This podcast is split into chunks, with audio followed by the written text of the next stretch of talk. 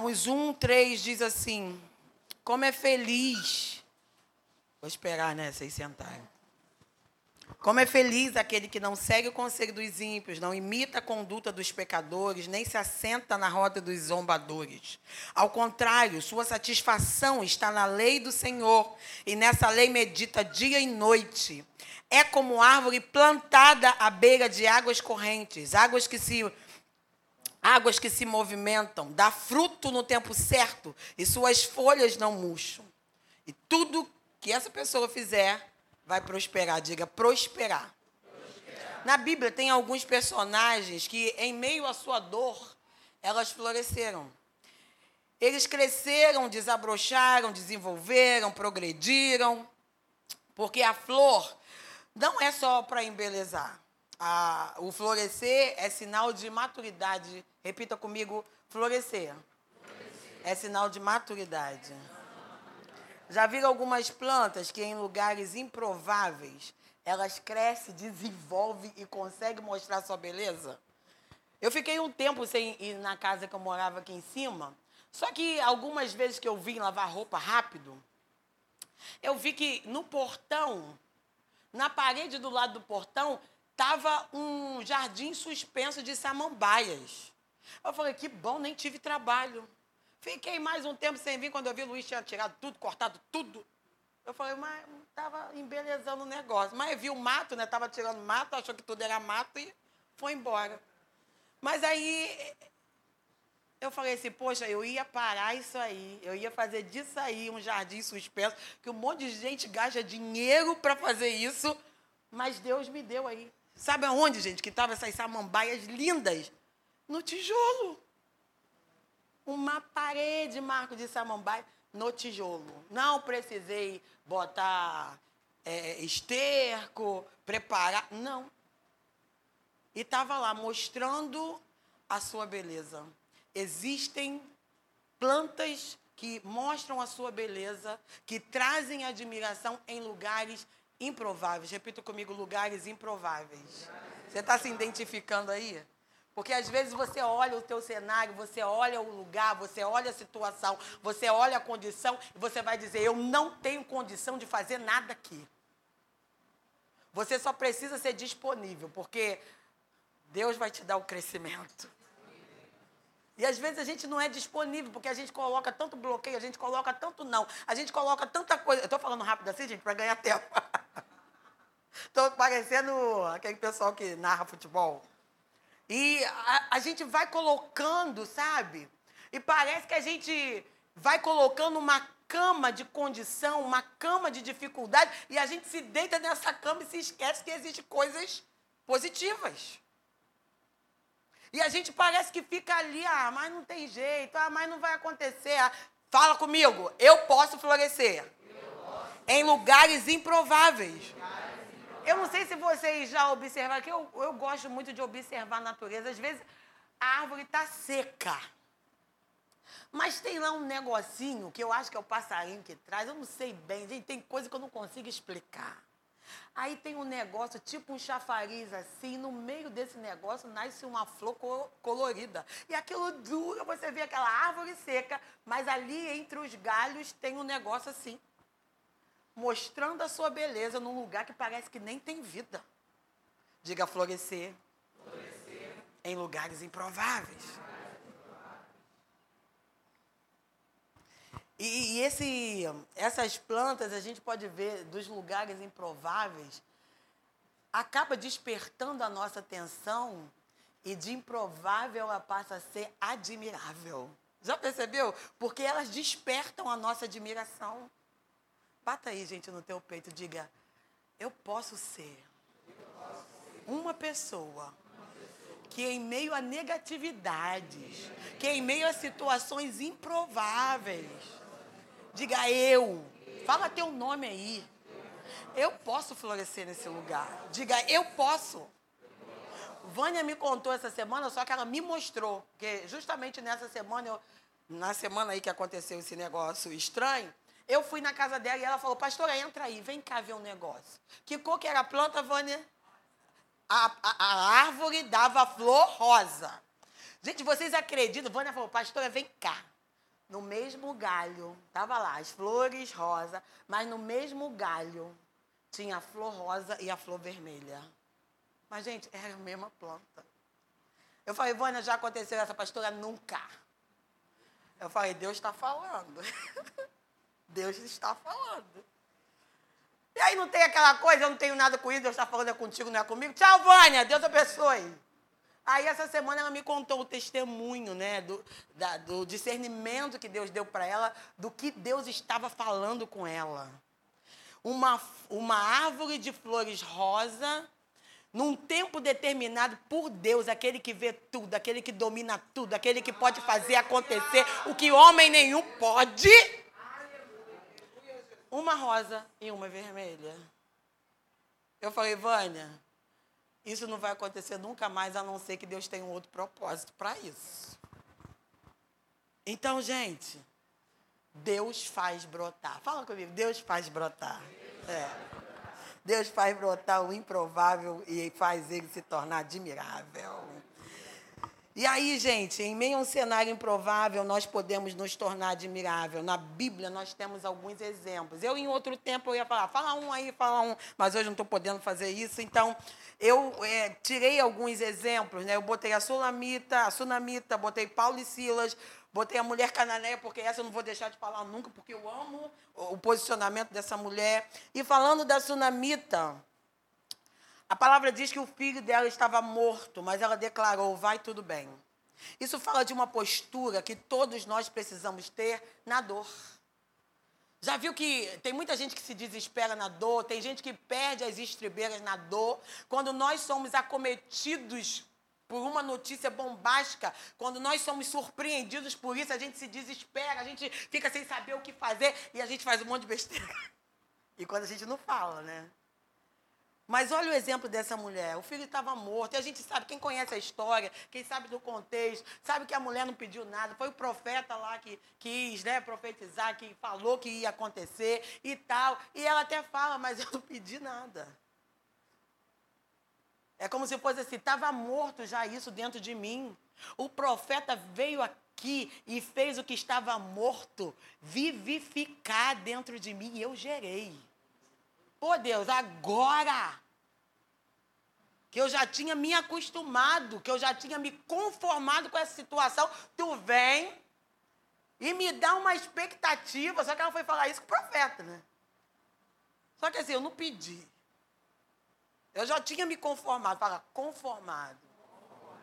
Gente, se tiver alguém estéreo aqui, Deus faz da estéreo mãe de filho. Deus faz da estéreo mãe de filho. A gente nem ouve mais falar isso. Mas Deus faz da estéreo mãe de filhos. Ele pode fazer. Ele pode fazer brotar uma flor em lugares improváveis.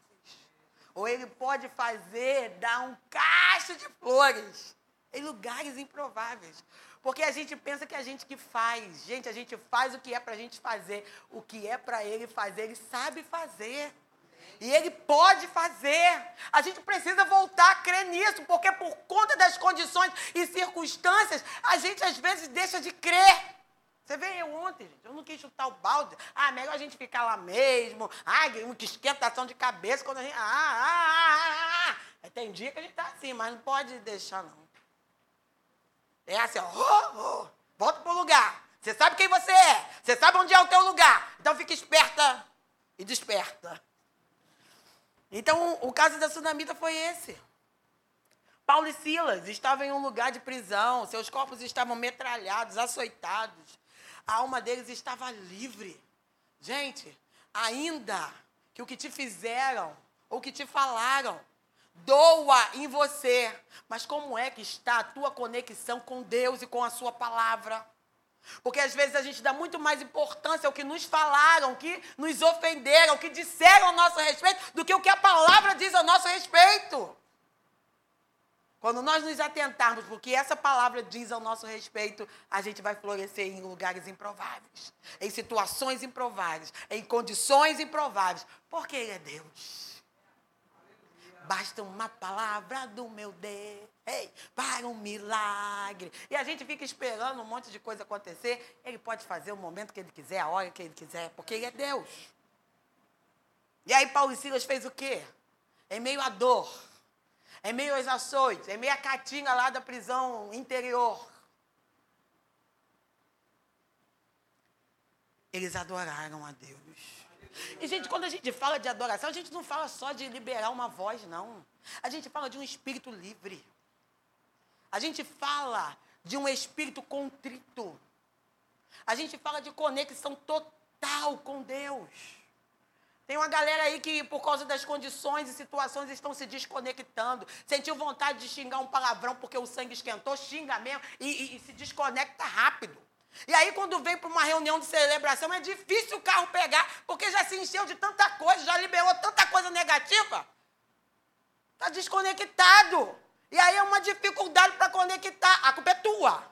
Não é a culpa não é do louvor, a culpa não é do pregador, a culpa não é da igreja, a culpa é tua. Porque é você que tem cortado a tua conexão. Não tem quando chove e a internet de todo mundo, ou de quase todo mundo, fica ruim? É isso aí. Está chovendo situações negativas na tua vida, tu está deixando cortar a tua conexão com o céu. Mas a gente precisa mudar isso. Em nome de Jesus, nós precisamos mudar isso. E sabe como que se muda isso? Renovando a mente na palavra e com a palavra. Porque quando eu sei a minha posição, a minha condição não pode me governar. E a palavra ela me diz muito bem qual é a minha posição. Aí vamos lá para a mulher cananeia.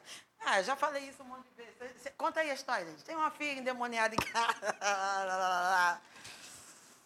Mas ela gritou pela pessoa certa. Você viu aqui, vocês gritaram, pularam. O pessoal lá de trás fizeram uma festa, dançaram. Aí, poxa, pensei que o pastor ia falar que a gente já ia. Eu até tentei fazer assim, ah, deixa eles festejar, a gente vai ter que festejar mesmo. É, ué, eu, hein? É, quem sou eu? É, sai fora. Mas quando o pastor mostrou o contrato, o que foi que vocês entenderam? Tudo resolvido. Às vezes a nossa vida vai ser assim. A gente vai ouvir som de chuva, a gente vai sentir cheiro de chuva, mas ainda não está caindo chuva. Mas quem é você nessa tempestade? Quem é você nessa situação? Floresça, mesmo na dor. Ai. Eu vim hoje pronto para falar assim, eu vou pedir à igreja para levantar um clamor pela vida do meu marido, que eu estou achando que ele vai dar um infarto. E ele vai infartar de um lado e eu vou infartar de outro, porque é dor no peito o tempo todo. Porque, gente, a expectativa em cima de expectativa é resposta e resolve. E a gente sabe que quando a gente é líder, ali, os liderados até sofrem alguma coisa, mas o negócio maior vem para o líder. E a gente tem vivido dias que só Jesus. Eu, eu já acordo o meu bom dia para o Luiz é: você não dorme, não? Ele não consigo. E o Luiz está com cara de arrasado. Arrasado. É um desgaste total, gente. É um desgaste total. Vocês não têm noção. Vocês vão embora para casa, vocês vão curtir a família de vocês. A gente curte igreja. Situação de igreja. A gente está querendo trabalhar nisso, mas é difícil. Porque a gente acabou de sair de um culto, a gente chega em casa parece que o pessoal falou assim, eles sentaram, vamos falar com eles agora.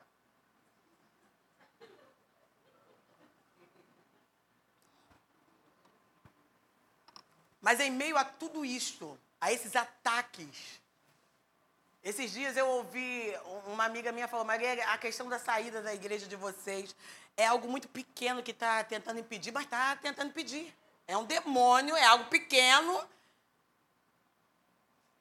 mas está tentando impedir. E ontem de manhã eu falei, oh, Jesus, que demônio, quem esse demônio está achando que é? Que história é essa? A gente já profetizou falando, se prepara, a gente está chegando aí. E esse lugar nunca mais vai ser o mesmo, sabe? Esse lugar, gente, não é mais o mesmo desde quando a gente abriu a boca para profetizar açaí aqui no final da rua. Você vai descer aqui, você vai dar de cara com açaí. Aí você vai para a direção de lá, Costa Azul. Aí depois eu e Luiz vindo, na, indo ontem na beira da pista, um outro galpão enorme.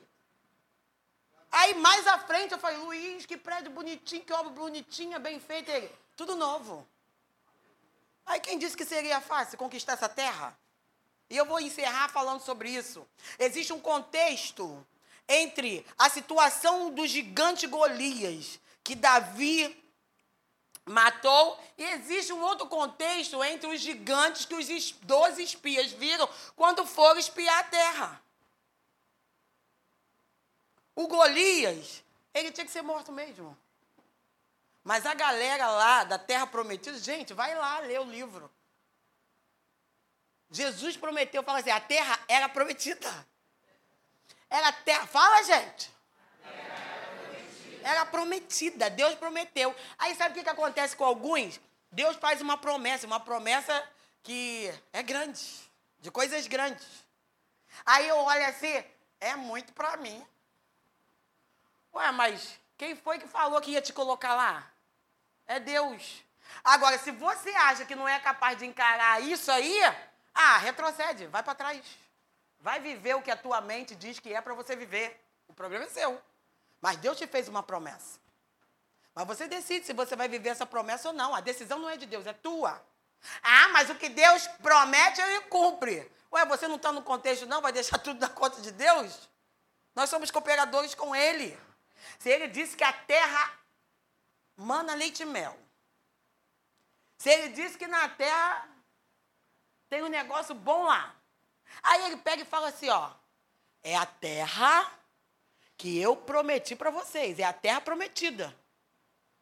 E aí, quando chega lá, na hora de espiar, na hora de você contemplar. Não. Gente, eu falei isso lá pregando essa semana. Caixa de uva para duas pessoas carregar, fala sério, que tipo de caixa de uva é esse? Na inauguração do sacolão, nós compramos uma uva que era tão doce, tão doce, tão doce, que a gente chupava a uva e ficava. Hum, hum, hum. Até eu que não ligo para uva. Eu brigava com o Luiz. Quando eu via que o Luiz pegava a travessa, eu falei: você vai comer isso tudo?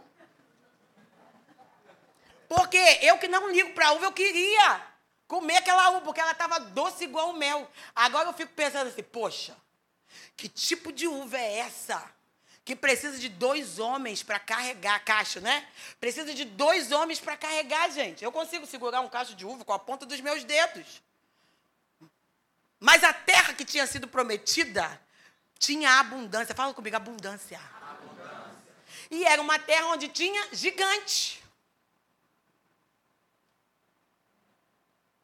Mas eles ficaram espantados com os gigantes.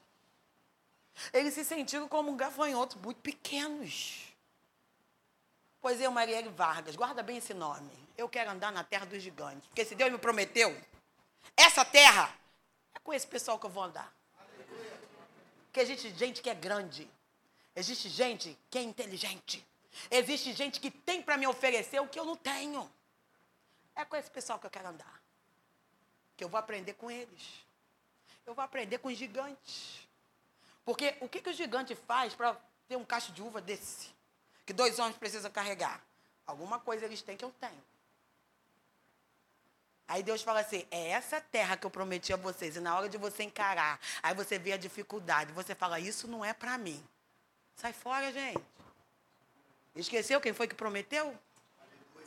Aí quando você está perto de conquistar essa terra, você diz que não é para você, você sente medo, você sente desejo de voltar a ser quem você era e estar no lugar que você estava, a poder no nome de Jesus. Fica de pé. Diga, florescer, florescer. mesmo na dor, mesmo na dor. em lugares improváveis. Diga, isso é possível. Pode colocar aí, Samuel, por favor. Não sei se é Samuel, não sei quem está lá. É, Romanos 12, 2. Nós vamos finalizar declarando isso. É possível, gente? Tem alguém lá? Tem não, né? Os meninos estão desligados conversando lá atrás. Bota aí, Samuel. Romanos 12, 2.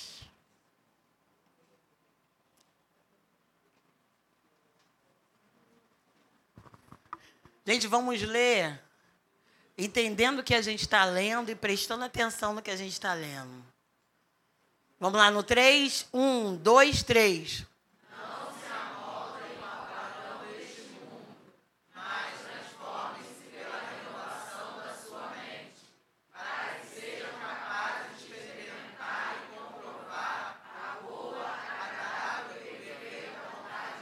Parou. Sabe por que tem muita gente que acha que Deus é ruim e tem filhos preferidos? Por causa disso aqui. Você só vai experimentar a boa, agradável e perfeita vontade de Deus se você não se conformar.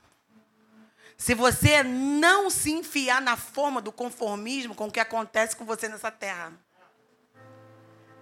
Muitas vezes nós nos enfiamos, nós nos amoldamos ou nos moldamos em coisas, em lugares, em pessoas que a gente não deveria.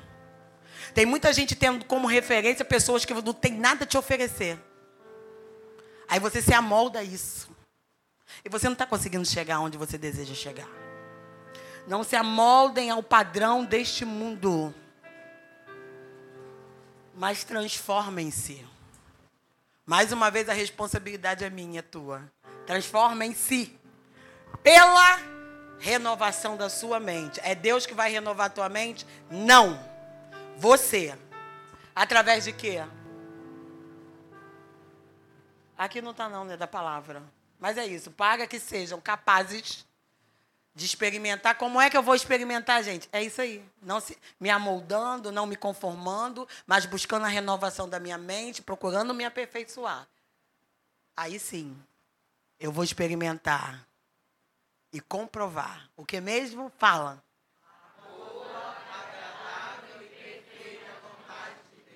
A receita está dada? Vocês vão ser pacientes, obedientes e vão cumprir a receita? Então vamos orar. Pai, aqui estamos nós. Nós desejamos e queremos experimentar e comprovar a tua vontade que é boa, que é agradável e perfeita. Nós não queremos ser reclamadores, murmuradores, pessoas conformadas com situações e permanecer na nossa zona de conforto, mas nos desperta para sermos transformados e buscarmos essa transformação através da renovação da nossa mente, nos apegando o que a tua palavra diz ao nosso respeito, ao que devemos ser, fazer e para onde nós devemos ir. Em nome de Jesus, amém.